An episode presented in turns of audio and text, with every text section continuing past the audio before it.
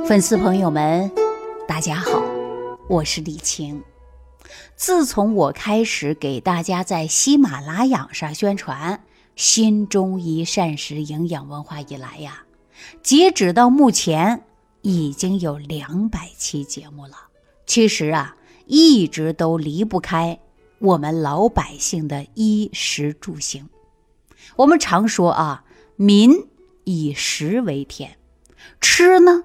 是咱们老百姓大如天的事儿了，但是啊，现如今我们处于浊毒化的生存环境背景下，我们的老百姓饮食是需要正确引导的。那如果没有引导的话呀，其实我们很多人呢会吃出病来，毁了健康。那说到这儿，可能很多粉丝就问了：那谁给大家引导啊？谁能引导呢？其实啊，你看咱古代，宫廷就设有这样的官职，宫廷里边专门有负责一日三餐的，对吧？那这样的人叫什么呢？叫食医。食是哪个食啊？食品的食，食物的食。医呢，就是医生的医，叫食医。那我们呢，看到这样的情况，就想了啊，你看过去都注重饮食的。啊，你看皇家呢，专门配有了就是十一。那说到这儿啊，我要告诉大家，我的团队包括我们这些的成员啊，有营养师，还有中医大夫，给的不是皇帝配餐的，对吧？是给咱普通的老百姓，给咱们粉丝朋友们免费变体质的，而且呢，还给大家呢制定个性化的饮食方案。就比如说三高人群呐，脾虚的呀，手术之后康复的人呐。怎么吃啊？怎么吃能吃出营养啊？我们团队的每位助理和大夫，啊，包括我，都会给大家量身制定适合您跟家人的营养方法。那咱们说到吃啊，就离不开咱们老百姓经常说的柴米油盐酱醋茶，因为我们生活当中离不开的就是烟火呀。那今天呢？我想跟大家聊一聊，排在第一位的就是柴，柴火的柴呀。柴不用解释，柴不就是对应的是火吗？你看我们过去农村，对吧？住在农村的都知道啊，叫劈柴做饭，煮的饭我们经常叫什么呢？叫柴火饭。说到这儿，给大家说一个这样的事儿吧，就是小时候啊，那家里啊就用柴火做饭。哎呀，我感觉那个饭做的特别香。比如说，你看我们东北老家啊，种玉米比较多嘛，那玉米收完了，剩玉米杆子，哎，把它捆好，回到家里啊，就烧那个苞米杆儿来做饭。那个饭呢，做出来的真的特别香。可是我们现如今呢，大家都来城市生活了，那我们有没有的时候就特别怀念过去那个味道？但是我们现在呢？很多饭呐吃不出过去那个味道了，这个跟什么有关呢？就跟这个柴有关。大家可以看一下现在超市里边卖的电饭锅啊，我们经常说电饭煲，有的呢上边就写着是什么柴火饭，有这个功能的呀，这样的电饭锅，我告诉大家都很贵。为什么呢？因为是模仿以前农村的大锅饭，所以我们叫什么呀？叫柴火饭。那我问大家说，柴是什么呀？什么是柴呀？说句直接的，不就是烧火做饭的这个火吗？对不对啊？叫火候嘛。这个柴火烧的旺不旺啊？就是你的火候长得大与小。那你看现在很多厨师做东西，确实跟我们老百姓啊有很多差别。厨师上课的时候，第一个就是教你怎么掌握火候。那做饭的火候非常重要。你要是厨师，你就明白了。明白什么了呢？哎，这火大了，炒的菜就糊了；火小了呢，炒的菜就不熟了。有的时候呢，这火候掌握的不对，那就比如说，要不大火，要不小火啊，要不然呢就不对的话呀，我跟你讲，很多食材炒的就没营养了，或者炒的也不好吃，那这个营养啊就会怎么样流失了呀？那说到这儿，肯定有人问了，那你说李老师，这个火候怎么能掌握恰到好处呢？我告诉大家，其实还真的有讲究。你看，大家啊，想一想，说这个火候所谓恰到好处，根据我们这个食料啊，也叫食材，真的是有关系的。那比如说你拿什么东西做原材料呢？老的、嫩的、硬的还是软的，对吧？薄的还是厚的？那你应该怎么去做呢？那制作方法真的还是很有关系的。所以你在做的饭菜的时候啊，这个火力大小、时间长短，都是衡量厨师好坏的标准。说你的水平高与不高、低与不低、刀工好不好，我告诉你，其次还要说的是什么呀？就是火候啊，而且才能感受到食物的口感。另外一个呢，就是你这个火候适应了，直接决定你的饭菜是否是健康，这是第一步啊。那么我们做菜的时候啊，这个火候有几种讲究，比如说大火、中火、小火，对吧？首先讲究的大火适应做什么菜？大火也叫火旺，这个火非常旺，爆炒菜。那涮火锅这些呢，一定要大火，因为这样啊，涮出来的肉是比较嫩的，也比较好吃的。比如说弄丸子呀、蒸馒头啊，哎，你还真的得大火。比如你是炒一个白菜木耳，那你用大火啊，炒几下就出锅了。这个时候需要什么呀？就需要大火了。而且木耳啊，对呼吸系统非常好。木耳呢，能够清除我们呼吸道的有害物质，而且还可以呀，提高机体免疫力。但是呢，在炒菜的时候啊，就很有讲究了啊。你这个火啊，你得掌握好了。如果你火候错了，你用的是小火，不仅成了慢炖了，而且很容易破坏白菜当中的纤维。那么这道菜只能是啊，填饱肚子，增加饱腹感，称不上是营养美食了。所以呢，炒素菜，我建议大家就用大火去炒。那时间长了，营养就没了呀。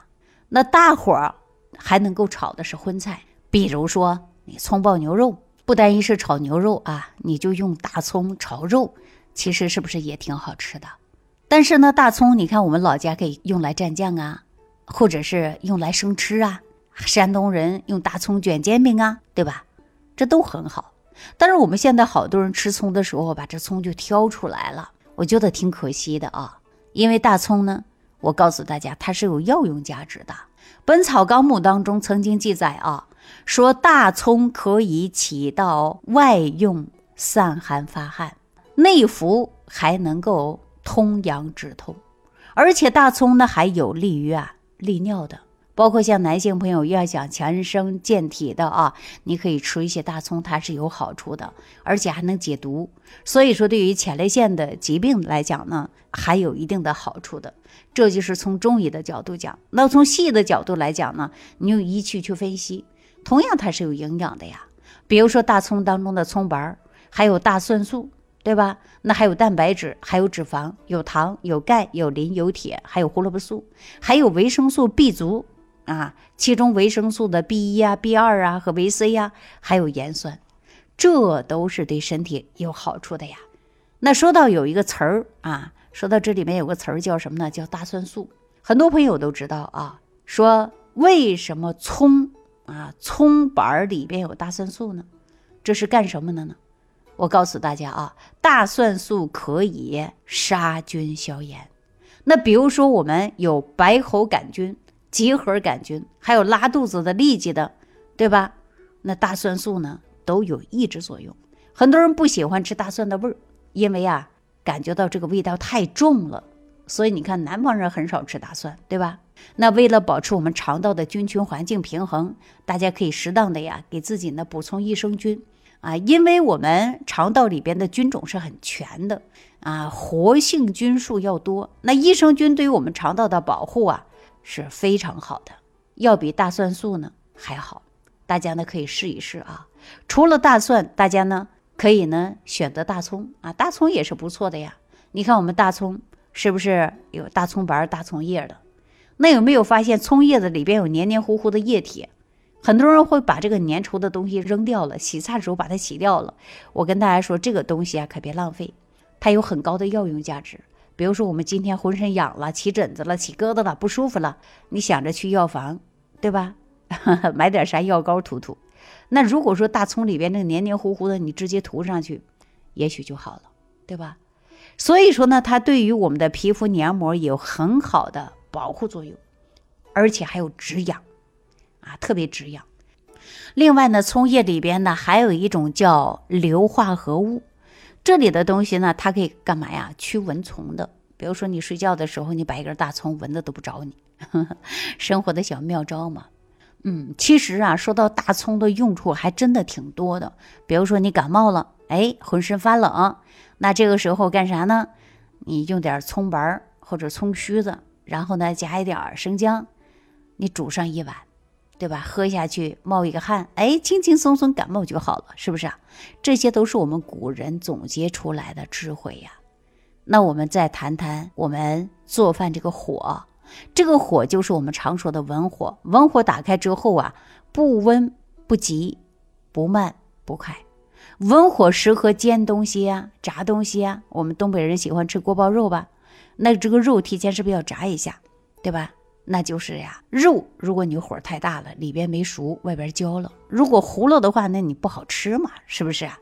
所以呢，吃糊的东西啊，它也不好啊。有很多人说吃糊的东西啊，它有一些致癌物质啊。那咱就不说这些吧。所以说，大家尽量不要吃炸糊的。我们做饭呢，要讲究的就是营养。如果你吃的不好，你的消化系统也受不了这些东西，对不对？这些东西还会伤脾胃，脾胃受伤了，你首先感受到浑身乏力，人呢没有精神，免疫力也会差，然后我们人呢就容易干嘛呀？生病啊，也就是免疫力低下呀，对吧？所以说我告诉大家啊，你吃进去胃里边的东西，首先要对身体好处的，对身体没好处的，嘴再想吃都不要吃，对不对？那如果说我们身体好了，你吃进去的任何东西，它都能好好的去怎么样去吸收利用。如果身体不好，肠道功能有问题，这些营养物质呀，你就没办法全部吸收完，对吧？但是吸收这个过程需要什么呀？需要阳气，就是脾胃的运化。那脾受伤了，很多粉丝吃一些年糕啊、丸子呀，受不了，干嘛呀？胃疼。所以，我们今天处一个浊毒的生存环境之下，那么我们就会变得更复杂了。而且很多人吃的多啊，胡吃海喝。脾胃功能压力大了，也就是我经常强调的，就是化养浊毒，守重脾胃。那脾胃虚了，你吃进去的东西它不消化了，代谢不出去了，开始在肠胃当中发酵了，然后形成什么呀？痰湿、胃胀，对不对？还有很多人呢，你看吃完的剩饭呢，每天坚持吃，坚持吃，天天吃剩饭。我告诉大家，吃剩饭不好，避免浪费，你少做不就得了吗？大家说是不是啊？虽然我们小时候祖辈都留下了一个生活习惯啊，几几十年了都是这样子的，剩饭不扔，接着吃，接着吃，啊，不浪费食物。但是我告诉大家啊，尽量现在生活当中少做，啊，做够吃就行了，宁可少一点，别多，既够吃又不浪费，何必天天吃剩饭呢？大家说是不是这个道理啊？如果一旦吃出问题来啊，比如说你拉个肚子呀，你说省下了这点东西呀，还不够你跑到药店。去花钱买药呢？大家说是不是这个道理啊？虽然很多人呢，尤其我们父母这一辈的人，从小呢就有这个习惯，什么呀，不舍得扔东西啊，而且呢，剩菜剩饭呢，其实呢，久了以后啊，确实呢，它会滋生细菌的。所以我建议大家呀，减少啊，不要长期经常吃剩菜剩饭的。那么天天吃就等于慢性中毒啊。所以这个习惯呢，尽量的改掉。我还是那一点，你少做点儿呗，少做，宁可不够吃也别剩，对不对？很多粉丝就有疑问了，说：“哎呀，我吃了也没啥事儿啊。”这是因为你脾胃功能还不错，胃肠道的菌群环境还没有影响到太大。那年轻人呢还行，中老年人可就不一定了呀，因为脾胃功能虚，以及肠道的菌群环境出现了改变，随着年龄的增长。那么身体慢慢走入下坡的呀，也就是说，中医养生的人都知道，人过四十气血过半的原因呢。在这儿呢，我要提醒大家啊，我们要想身体好啊，首先一定要守护好我们的后天之本脾胃，还有我们的肠道菌群。过去呀，常常听到有人这样讲，说“苍蝇不叮无缝的蛋”，我觉得挺有道理的。那你说那些生病的人？同样，大家都吃一样的饭呢，别人呐没事儿，为什么他就有事儿呢？不是跑肚拉稀的，对不对？又开始到医院去吊针的，说的就是这个道理。苍蝇不叮无缝的蛋，也就是你脾胃虚，以及肠道菌群环境不好，不能及时把那些不好的东西代谢出去。所以，如果胃口不好，吃饭不消化，胃肠道不好，做饭的时候啊，你就应该用什么呀？用文火，用文火呢，慢慢来炖。那接下来呀，咱就说这个小火啊，小火最适合的就是炖菜了。你看，北方人我们老家经常吃炖菜，南方人也经常煲汤。那炖菜的时候呢，一定要把肉和菜呀炖得软烂。那这个营养呢，其实不会流失的啊，它会在汤里边。南方人，你看两广是不是都喜欢喝汤啊？天气热，是不是啊？什么除湿汤啊、菌汤啊等等，非常多。所以说呢，我们南方天气是一种湿，而且呢还一种热，叫湿热。那所以这个一湿一潮一热，很多细菌呐、病毒啊就容易滋生。那之所以煲汤这个习惯呢，就是。从这方面来的，叫一方水土养一方人嘛。喝汤跟咱不一样啊，有的时候呢，我们说啊，吃着饭喝；有的人呢，在喝汤啊，他是饭后喝啊。但是呢，他们都是饭前一口汤，一锅汤啊，煲上几个小时啊，里边还会放一些大量的药食同源的食材，甚至呢，还会放一些大量的药材啊，把这个汤啊给慢慢炖出来。南方人特别喜欢喝汤。当然，我有一些两广的朋友啊，还包括咱们两广地区的粉丝朋友们啊，经常跟我分享他炖的汤。那说喝汤的话呢，我们可以啊加一些什么食材呀，可以均衡营养呢？啊，这个季节，比如说想吃荤的，那你牛肉炖个萝卜啊；你不想吃荤，你就直接啊炖点萝卜也可以呀。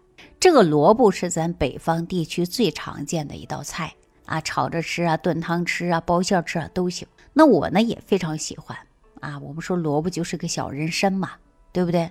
而且我们常说呀，冬吃萝卜，夏吃姜嘛，对吧？所以说萝卜啊，它也浑身上下都是个宝贝。萝卜的品种很多，比如说有大红萝卜，它能入肺经、胃经，清热解毒，而且呢利湿，还能够消瘀，还能够健胃消食。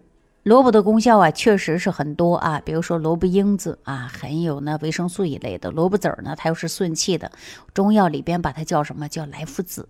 呃，那么我们说一年四季啊都可以吃萝卜啊。萝卜呢，对于一些老慢支啊、气管炎呐、肺气肿啊，经常吃都挺好的。萝卜呢，还有一功效叫什么顺气。大家知道说吃完萝卜特别容易排气，对不对？因为它顺气嘛。冬天吃萝卜呀，就是把脾胃的升降打通。然后呢，到冬天的时候啊，脾胃功能呢就能好好的。如果说吃的东西太热了、积食了，也可以用点萝卜，是吧？比如说有的人胀啊、鼓鼓的呀，拍着像丝瓜一样的肚子啊，胀鼓鼓的，那你可以吃点萝卜呀。啊，吃进以后呢，让脾胃通了，气顺了就可以了。过去老人经常揉肚子吧，现在我们是自己可以揉，别人帮着揉，然后呢再吃一些萝卜啊，上下通通气儿，打个嗝，哎，人就舒服了，是不是啊？说到这，大家有没有发现很多小孩小胖墩儿？但是很多孩子的身体素质不行。我记得小时候骑自行车，离学校上学得四十分钟，骑自行车啊不会觉得累啊。你看现在的孩子呢，坐校车、私家车，那几十米啊，甚至呢就在家门口。你看那很多老人去接孙子吧，那又背书包又扛东西的，是吧？哎，我们那个时候跟现在的孩子呀，真没办法比，是不是？啊其实，在饮食当中啊，我们最怕的伤的就是脾胃。你看，我们很多人喜欢吃冷饮吧，冰激凌呐、薯片呐，这些特别伤胃，而且再加上运动少，而且还特别容易伤风感冒的。那这种情况啊，我建议大家在饮食上一定要搭配什么山楂呀、鸡内金呐，配合着健脾消食的食物，而且呢，要把我们气通开，而且要脾胃养好。我们经常说到，脾胃好了，气血足了，身体才会越来越好。还是那一句话啊，重点的我们就要养脾胃。好了，那如果说家里有小孩的，想让他肌肉结实一点呢，别忘记了还要养脾胃。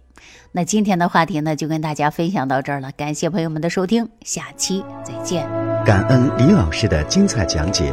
如果想要联系李老师，您直接点击节目播放页下方标有“点击交流”字样的小黄条，就可以直接微信咨询您的问题。祝您健康，欢迎您继续收听。